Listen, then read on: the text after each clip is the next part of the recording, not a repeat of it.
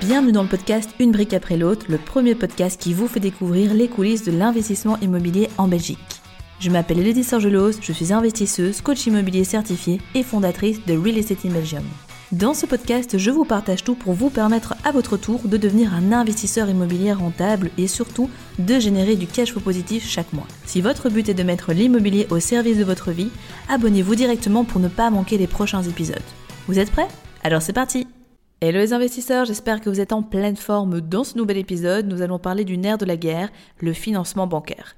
Comment nous, investisseurs immobiliers, pouvons-nous tirer profit de ce dernier pour nous permettre de créer un maximum d'effets de levier possible et surtout d'acheter le plus de biens immobiliers possible? Le programme vous intéresse? Eh bien ça tombe bien parce que c'est tout ce que l'on va voir ensemble aujourd'hui. Alors, je vais commencer par le commencement et je vais vous parler du coup de la règle générale en matière de financement immobilier en Belgique. Alors comme vous le savez certainement, la règle générale pour les investissements immobiliers, c'est que la banque vous finance à 80% de quotité. Qu'est-ce que ça veut dire? Ça veut dire en gros que la banque, elle vous prête les frais de notaire, donc pour rappel, droit d'enregistrement et frais d'acte de crédit, plus 20% de quotité. Si on prend un exemple concret, sur 20% de quotité d'un projet de 100 000, ça fait 20 000 euros. Et en termes de frais de notaire, on sera entre 15 et 20 000 euros en fonction de votre situation, de votre projet et des modalités spécifiques. Donc ça sous-entend que, ben, on va pas se mentir, déjà sur un petit projet à 100 000, ça fait quand même entre 35 et 40 000 euros à sortir, donc ce n'est pas rien. Ça, c'est la règle générale. Toutefois, je vous rassure, la bonne nouvelle, c'est qu'il est possible d'obtenir plus de quantité de financement et cela bah, va dépendre de certaines banques. Il faut savoir qu'il y a des périodes où les robinets sont plus ouverts que d'autres et certaines banques ont des quotas. Alors c'est pas spécialement en début d'année, c'est pas spécialement en fin d'année, c'est pas spécialement au milieu d'année. En fait, ça va dépendre pour chaque banque. Mais sachez qu'il y a des banques de toute façon qui ont plus de quotas, par exemple pour des crédits à 100% que d'autres banques et inversement. D'où l'intérêt de faire le tour des banques, d'être multibanque, de voir un petit peu les différentes conditions, de tester différentes agences aussi, puisque c'est ça parfois le plus fou en matière de financement, c'est que dans la même enseigne et dans des agences différentes, on va se retrouver en ayant euh, des conditions qui sont différentes. Donc euh, n'hésitez pas à pousser euh, la porte d'une autre agence, ça peut potentiellement vous servir dans vos projets. Donc là, on vient de voir la règle de base. Alors la bonne nouvelle, comme je vous le disais, c'est que ok, 80% c'est la règle, mais il est encore possible d'avoir du 100%. Ça va dépendre de votre situation, ça va dépendre de votre projet, ça va dépendre aussi de vos antécédents dans la banque, ça va dépendre si vous investissez en nom propre, en société, mais j'y reviendrai un petit peu plus loin pour la partie euh, société. Et il faut savoir que le 100% sera beaucoup plus accessible facilement si vous êtes primo-accédant et que vous souhaitez acquérir votre résidence principale. Euh, là, on n'est plus euh, vraiment sur les réglementations entre guillemets liées à l'investissement locatif, euh, mais donc ça c'est une possibilité. Alors le fait d'avoir du 100% ou pas, et d'avoir de manière générale en fait des conditions de financement qui sont bonnes et attractives, ça va fortement dépendre de votre scoring. Peut-être que vous l'ignorez, mais les banques vous notent. Vous avez une notation qui est aussi appelée KPI dans certaines banques, et donc soit avec des chiffres, soit avec des lettres, la banque va vous noter. Vous avez beaucoup d'épargne en banque, hop, vous gagnez des points. Vous avez un crédit à la consommation, hop, vous perdez un point. Et ainsi de suite, et ainsi de suite. Et donc vous avez une note globale. Forcément, vous me voyez venir, et vous l'aurez rapidement compris, au plus votre note est élevée, au plus, eh bien, vous aurez des facilités d'obtenir des conditions intéressantes pour votre crédit. Passons maintenant à ce que l'on appelle le financement à 125%, donc le financement total. Alors qu'est-ce que c'est que ce type de financement? C'est un financement dans lequel en fait la banque vous finance tout, vous ne mettez d'argent de votre poche. Donc elle paye le prix d'achat du bien, elle paye l'entièreté des travaux et elle paye également les frais de notaire. Forcément, bah, c'est le type de crédit que nous, investisseurs, on aime tant et qu'on essaie d'obtenir au maximum. Concrètement, à l'heure actuelle, comment est-ce que l'on peut obtenir un crédit à 125% Soit avec le nantissement, donc nantir une somme d'argent sur un compte, euh, nantir une assurance groupe, une assurance euh, pension, une IP, une PLCI pour les personnes qui sont en indépendant ou en société. Et donc nantir, en fait, simplement bloquer une somme d'argent ou une assurance ou une épargne quelconque pendant une durée X, donc durée déterminée auprès d'une banque X. Le nantissement peut se faire pendant six mois, pendant un an, pendant deux ans, pendant cinq ans. Tout va dépendre de votre projet. Au plus vous avez un scoring qui est bas, au plus votre projet est insécurisant entre guillemets pour la banque, au plus euh, la banque a besoin de sécurité, au plus longtemps euh, sera le temps de ce nantissement. Et donc, même si le nantissement reste quelque chose intéressant, il y a un mécanisme intéressant pour pouvoir être financé à 125%, il faut quand même que le jeu envaille réellement la chandelle. Pourquoi? Parce que si au final la banque vous demande de bloquer 100 000 euros, admettons que c'est toute votre épargne pendant 5 ans, il faut être sûr que euh, ben, pendant 5 ans, vous n'ayez pas besoin de cet argent parce que l'argent sera bloqué. Vous le verrez toujours sur un compte, mais par contre, vous ne pourrez faire aucune transaction et il faudra du coup euh, signer un papier pour que la banque accepte de débloquer celui là au moment de la fin du nantissement. Donc attention parce que dans une optique d'enchaînement d'investissement immobilier, Nantir, c'est bien, je l'ai déjà fait, mais c'était sur une durée courte, on était sur six mois. Ça m'a pas posé de problème. Maintenant, si c'est sur une trop longue durée et que ça vous bloque pour la suite, euh, n'oubliez pas non plus que le fait d'injecter du cash dans vos patrimoines immobiliers, dans votre bien, fera en sorte que ce bien, vous pourrez le mettre en mise en gage, en garantie pour faire financer autre chose. Ce qui m'amène à mon deuxième point. Pour obtenir un 125%, vous avez toujours la mise en gage, que ce soit votre résidence principale, que ce soit un bien euh, immobilier d'investissement que vous avez déjà, voire même, dans certains cas, un bien qui est possédé par vos parents, un membre de votre famille ou autre. Bien évidemment, ces personnes vont devoir signer une convention. Ce serait trop facile, sinon on mettrait en garantie les biens de plein de personnes pour se faire financer, mais non, ça ne marche pas comme ça. Et donc le gros avantage de ça, avec la mise en gage, c'est que la banque, elle prend bah, la garantie, la sécurité extrême, absolue pour elle, qui est d'avoir bah, un autre bien en garantie.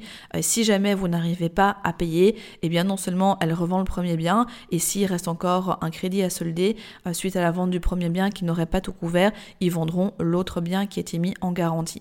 Alors on me demande souvent concrètement comment ça se passe. En fait c'est plutôt simple. Vous pouvez avoir plusieurs cas de figure. Prenons un premier cas de figure où euh, vous avez un bien immobilier qui est entièrement payé. Et eh bien là euh, c'est bingo pour vous, c'est le plus intéressant forcément. Pourquoi? Parce qu'il y a une valeur pleine sur cette propriété. Et donc la banque, toujours, elle va pondérer cette valeur à 80%.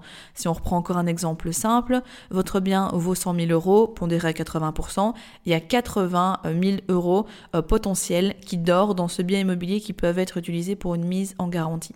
Soit vous avez encore un crédit dessus, mais il y a déjà du capital qui a été remboursé, ou vous avez fait une plus-value à l'achat, ou vous avez fait une plus-value au moment des travaux, etc. Et ce surplus, vous pouvez eh bien, le mettre en garantie.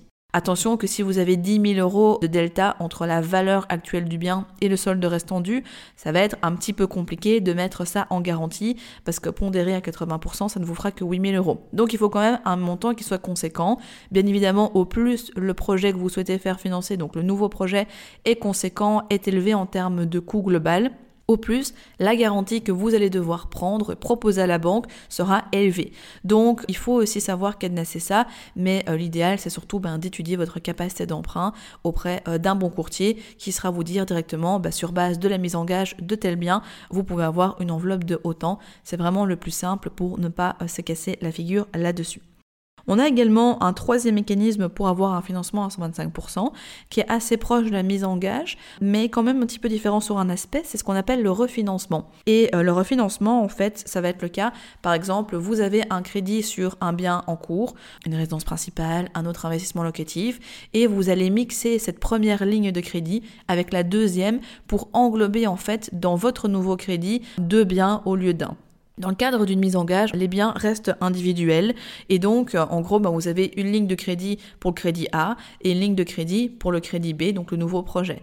Dans euh, le refinancement, bah, ça fonctionne pas comme ça. On va vraiment mixer ces lignes de crédit pour n'en faire plus qu'une seule. Grâce à ça, on va pouvoir eh bien euh, relisser du coup la durée du prêt on va pouvoir bah, avoir euh, en garantie le bien pour financer et donc on va pouvoir avoir une quotité plus intéressante et donc in fine devoir en fonction des projets soit ne pas mettre d'apport du tout, soit eh bien mettre un tout petit peu d'apport mais beaucoup moins que si on était dans les règles générales à 80%. Donc ça, c'est vraiment les trois leviers qui existent pour avoir de 125%.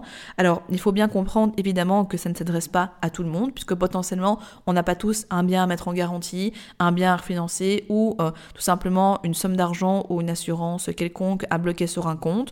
Donc, pour les personnes qui sont dans ce cas de figure, pour vous, c'est très intéressant. Je vous conseille vivement, en fonction de votre situation, bien évidemment, de vous renseigner et surtout de voir ce qu'il est possible de faire, parce que c'est un super euh, effet de levier. Par contre, si dans votre cas de figure, vous euh, n'avez aucun euh, de ces trois leviers, eh bien, vous devrez du coup vraiment avoir en tête de trouver des stratégies diverses et variées pour essayer d'obtenir au maximum du 100%, ou alors vous serez entre 80 et 90% de quotité. je sais qu'on peut se dire parfois c'est embêtant parce que j'ai pas envie de mettre de cash dedans, mais comme je vous le disais, mettre du cash dedans, c'est pas une mauvaise chose de toute façon à l'heure actuelle avec l'inflation. Votre cash que vous avez actuellement dans 6 mois, il aurait plus la même valeur, donc il vaut mieux l'injecter dans un actif qui prend de l'argent au fur et à mesure du temps, actif qui pourra servir à faire une mise en garantie ou un refinancement pour un autre projet d'ici quelques années. Donc euh, c'est ça aussi l'immobilier, c'est pas qu'une vision à court terme, c'est une vision à moyen et à long terme. Alors maintenant qu'on a vu un petit peu les possibilités au niveau de la quotité de financement, donc à savoir le 80%, le 100% et le 125%, voyons euh, les différents types de crédits qu'il existe. Alors aujourd'hui, je vais vraiment euh, dresser une esquisse globale. Il y a tellement de choses à dire sur le sujet que si je devais le faire, ça serait un podcast de plusieurs heures et c'est pas le but non plus ici. On est plus vraiment dans une mise en bouche par rapport à cette partie financement. On a d'ailleurs créé une formation spécifique sur le financement immobilier en Belgique qui s'appelle Financement Max. Vous pourrez retrouver le lien de cette formation dans la description de ce podcast. Ça vous intéresse d'approfondir le sujet et c'est à ce jour la formation la plus aboutie sur la partie financement immobilier en Belgique. Donc si le sujet vous intéresse, je vous encourage vivement à rejoindre la formation Financement Max juste ici en dessous dans la description. Mais revenons un petit peu à nos moutons. En Belgique, donc, on a plusieurs crédits différents. Pour en dresser que quelques-uns, parce qu'en fait, il y en a beaucoup plus que ça, mais vraiment les principaux, on va voir donc ce qu'on appelle des crédits à amortissement constant. Donc, c'est la majorité des crédits. Crédits où, en gros, bah, vous allez à la fois dans votre mensualité rembourser une part de capital et une part d'intérêt, euh, ce qui est toujours intéressant puisqu'on capitalise. Et donc, bah, voilà, comme je vous le disais, c'est vraiment ce qu'on retrouve dans la majorité en fait des crédits. On a bien évidemment le fameux taux fixe ou taux euh, variable. Dans une période de taux bas, prendre un taux fixe, c'est toujours intéressant parce qu'au moins on sait ce qu'on a. Et c'est vrai qu'on sait que de toute façon, au bout d'un moment, bah, les taux finiront euh, par remonter. Et donc, bah, ça a quand même, malgré tout, euh, du sens de prendre du fixe pour vraiment être tranquille sur la longueur. Euh, le taux variable, il va être intéressant en période de taux élevé, puisque du coup le taux sera en général plus intéressant. Il faut savoir qu'en Belgique, le taux ne peut pas plus que doubler. Donc si par exemple vous contractez un crédit à 2%, ça se peut que dans les années euh, qui suivent, eh bien à ce moment-là, le taux est fait x2 et qu'on soit sur du 4%. Donc encore dans notre exemple, 2%, c'est vraiment pas euh, déconné comme, comme taux, et donc c'est sûr qu'au moins on est tranquille. Maintenant, bah, le choix vous appartient. C'était juste une petite réflexion que j'avais envie de vous partager par euh, par rapport à cette notion de taux fixe ou de taux variable. Donc là, on a parlé de l'amortissement constant. Euh, il y a également le crédit bullet, connu également sous le nom de crédit infini que vous connaissez euh, peut-être. Et donc, qu'est-ce que c'est en fait que ce fameux crédit? Euh, C'est un peu le saint graal, euh, je remarque, chez les investisseurs, parce que c'est effectivement intéressant. C'est un crédit dans lequel vous n'amortissez pas de capital, donc le contraire de ce qu'on vient de voir juste avant, mais dans lequel vous ne payez en fait que les intérêts pendant la durée du crédit. Et à la fin du crédit, vous soldez le capital. C'est intéressant pour se constituer une machine à cash, faire en sorte d'avoir beaucoup de revenus d'un coup, puisque forcément, si votre mensualité bancaire elle est petite, ça vous fait beaucoup plus de cash flow. Cash flow vous pourrez réinvestir, etc. La seule chose, c'est qu'à la fin, il va falloir euh, assumer les conséquences. Soit il faudra vendre le bien immobilier, soit vendre un autre bien immobilier, soit avoir le cash pour pouvoir solder ce crédit. Donc, prudence par rapport à ça, c'est intéressant, mais à mon sens, pour moi, il faut vraiment le considérer comme un booster de cash flow et l'utiliser à bon escient pour ne pas euh, se retrouver un petit peu euh, pris au dépourvu au moment où ce crédit se termine. Alors un petit peu entre les deux types de crédits, on a un crédit light home, c'est un type de crédit qu'on utilise souvent auprès des personnes qu'on accompagne. Euh, d'ailleurs sur notre chaîne YouTube Real Estate in Belgium, l'immobilier en Belgique, vous avez peut-être déjà remarqué que beaucoup euh, des personnes qu'on a accompagnées ont fait appel à ce fameux crédit light home. Et donc bah là en gros c'est une partie de capital et une partie en crédit infini, donc en crédit bullet. Et donc typiquement on va pouvoir avoir une mensualité à 50% d'amortissement de capital, 50% d'intérêt ou à l'inverse 70% de capital ou 30% d'intérêt, etc. Et donc là, ça va être intéressant pour à la fois capitaliser, sécuriser et en même temps ben, booster son cash flow et donc son rendement. On a également toute une série de crédits, c'est notamment euh, les, crédits de type ALAC, donc des formules à la carte, avec des mensualités qui commencent plus bas, qui terminent plus haut, des mensualités qui commencent plus haut, terminent plus bas, des durées qu'on rallonge, etc. Un peu des crédits accordéons, tout ça.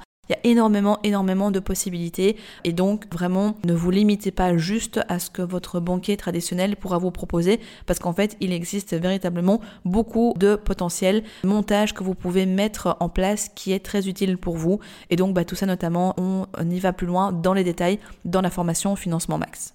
Un autre point que j'aimerais aborder maintenant avec vous dans ce podcast, c'est la différence en fait entre un crédit en personne physique et un crédit en société. Alors déjà, il faut savoir qu'en société, ça ne porte pas le même nom. En personne physique, on est sur un crédit hypothécaire. En société, on sera sur un crédit d'investissement. Il faut savoir que majoritairement, les conditions sont plus ou moins pareilles. On est globalement en termes de 80% de quotité, parfois 70% euh, au niveau société, en fonction des typologies de projets. La banque pourra aller bien évidemment jusqu'à du 100% et là par contre sera plus facile d'obtenir du 100% en investissant avec sa société. Donc c'est toujours bon à savoir, n'est-ce pas? Les durées par contre seront plus courtes. Si en personne physique, on va pouvoir facilement obtenir du 20 ou du 25 ans, en société, normalement la règle c'est 15. On peut tirer sur du 20, mais c'est pas toujours ce qu'on obtient. Donc il faut savoir que forcément, au plus votre crédit est long, au moins la mensualité est élevée, donc au plus de cash flow on a. En société, eh bien vous allez vous retrouver en fait avec une mensualité plus élevée, donc un cash flow un petit peu plus faible. De manière générale, on explique aux personnes que la société c'est beaucoup plus un investissement type patrimonial qu'on fait avec cette dernière plutôt que à contrario de la personne physique où là on va plus aller chercher le cash et la rentabilité directement net dans sa poche.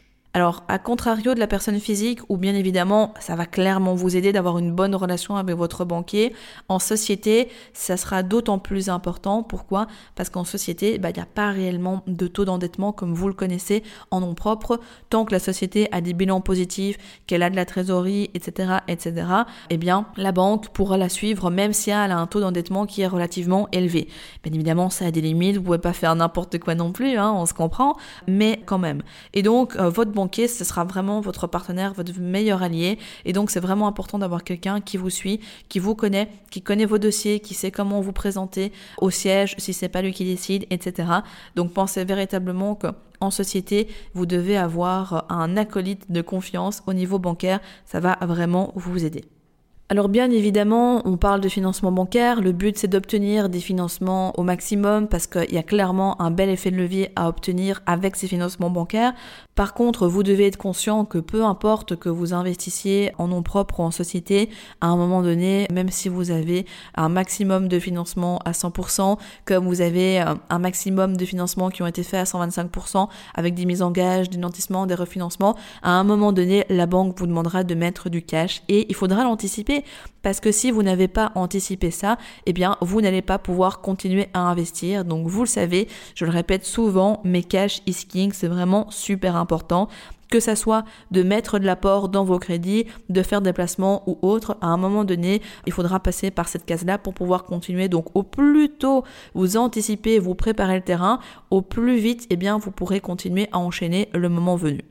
Et petite parenthèse, mais parfois on me demande pourquoi est-ce qu'on ne préconise pas d'acheter cash?